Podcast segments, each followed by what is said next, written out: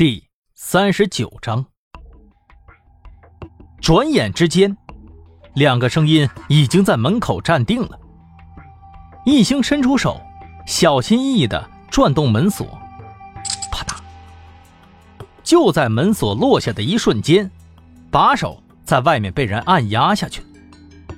哎，你看，我就说嘛，早上我锁门了。方秘书，你还亲自来确认一下呀？另一个声音冷漠的回答：“嗯，锁了最好。你们办事儿都给我认真点这里只有赵董能进出，万一出了差错，你知道是什么后果吧？啊！”说完，脚步声再次响起，渐渐远去。一星擦了擦脑门的汗。松了一口气。赵百康在自己家里头还要锁书房。一星回头看了看一架子的奖杯，有些疑惑：这些破烂玩意儿值得保护吗？外面走廊摆的艺术品哪样比这个不值钱呢？他是怕别人把奖状偷走了？应该也不是啊，这玩意儿偷完了对别人来说也没有用啊。那么。赵百康一定是在害怕什么其他的东西吧？比如，他刚刚翻出来的那些照片儿。嗯嗯嗯嗯，手机在口袋里头震了几下，拿出来一看，是李明耀的消息。行啊，你去哪儿了？赵百康正问呢。啊，我肚子疼，马上就回来了。一星回完了消息。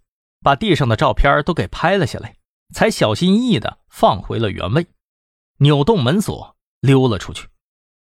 哎，哼，赵先生，不好意思。一星尴尬的笑了笑，应该是昨天晚上啊这小龙虾吃的不新鲜，哈哈，拉肚子了。看到赵百康频频看表，李明耀起身说道：“行吧，那我们就不打扰了啊，赵先生，好好养病啊。”衷心祝愿你早日能康复。哦哦哦，谢谢李警官啊。呃，王秘书，来替我送送二位警官啊。出了宅邸的大门，两人正好看见一个穿着西装、夹着公文包的男人从出租车上跳下来。李明耀皱了皱眉头：“站住！你小子来这儿干什么？”那个男人听见了李明耀的声音，显然被吓得不轻，双腿立刻立正，站得笔直。报告政府，我什么也没没干。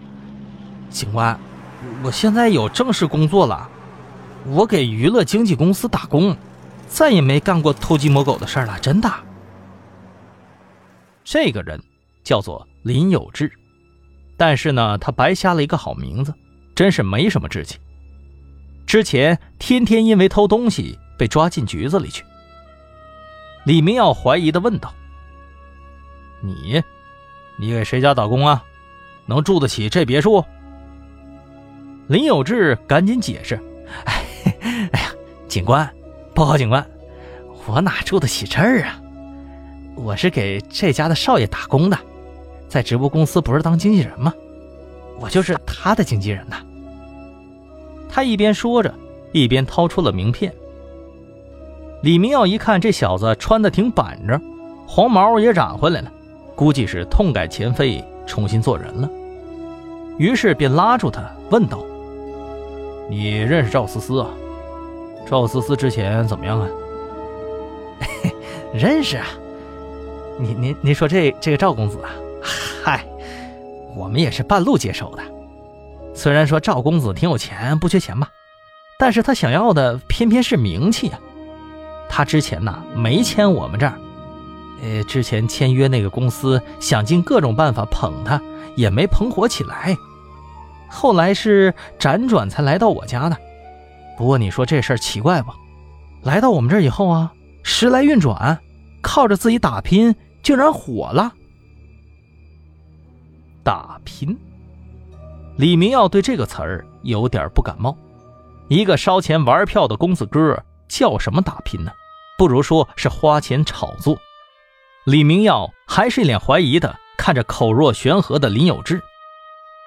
哎，那个报告警官，你看哈，我也没犯啥错误，我这还有事儿呢。他家公子不是没了吗？嗯嗯，赵老板叫我来谈善后呢。李明耀甩了甩手：“去去去去去，滚吧！”李明耀和易兴转身上车，林有志转身进门。二楼的窗帘后面，有一双眼睛一直紧紧地盯在他们身上。王秘书拉好了窗帘，转身迎接下一位客人。林有志夹着公文包进来了。赵宅的豪华装修让他目不暇接，东看看西看看，一脸的稀奇。像是林姥姥进了大观园了。王秘书眼神轻蔑地说道：“你站住，不用进去了，你就自己在这等一会儿吧。把文件拿给我，我拿去给赵董签。”王秘书的效率很高，没到五分钟就把文件给拿了回来。行了，你走吧。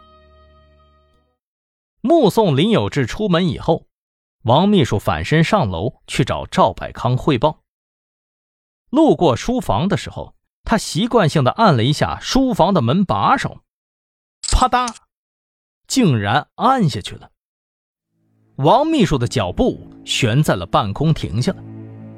刚刚他明明确认过门是锁着的，怎么这会儿竟然能按动呢？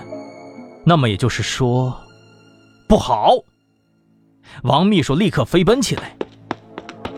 什么？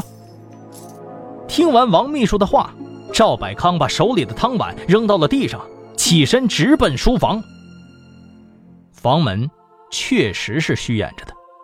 他打开了书架下面的柜子，发现照片的顺序被人给换了。赵百康颤抖着关上了柜门，他气得头晕眼花。努力的扶住了桌子，才没倒下。饭桶啊！你们全都他妈是饭桶！让你们锁个门，你们也锁不明白。王秘书带着几个手下低着头，不敢吭声。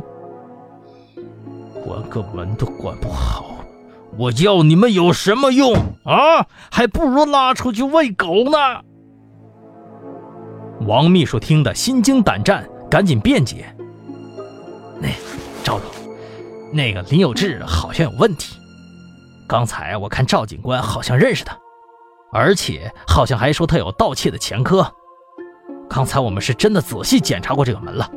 赵警官他们在的时候是一直锁着的。”赵百康的脸色更加阴沉了：“能解决吗？”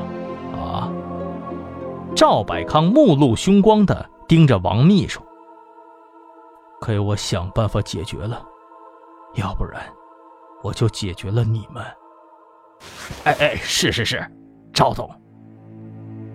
王秘书是硬着头皮答应了下来，带着手下退出了房间。啊，王秘书，那俩警察还没走远呢吧？这样不好吧？啪！王秘书反手给了他一个巴掌，瞪着他问道：“我这么办，你怎么办？你去赵董那顶着吗？啊？不不不不，我这就去办，我这就去办。”手下捂着脸，点头哈腰的退了出去。滴滴滴滴滴！我去，啥情况啊？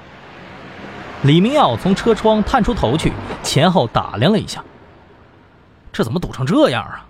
二十分钟啊，走了十多米，咱俩不如踩个脚踏车回去呢。一星说道：“这一片都是新开发的，人行道都没修好呢。刚才广播说了啊，前面临时封路，修缮路面。哎，你看，这会儿是不是好点了？”果然，随着话音一落。车流终于缓缓的动了起来。林有志完成了任务，脚步格外的轻快。一星侧脸儿，正好透过车窗看见了林有志。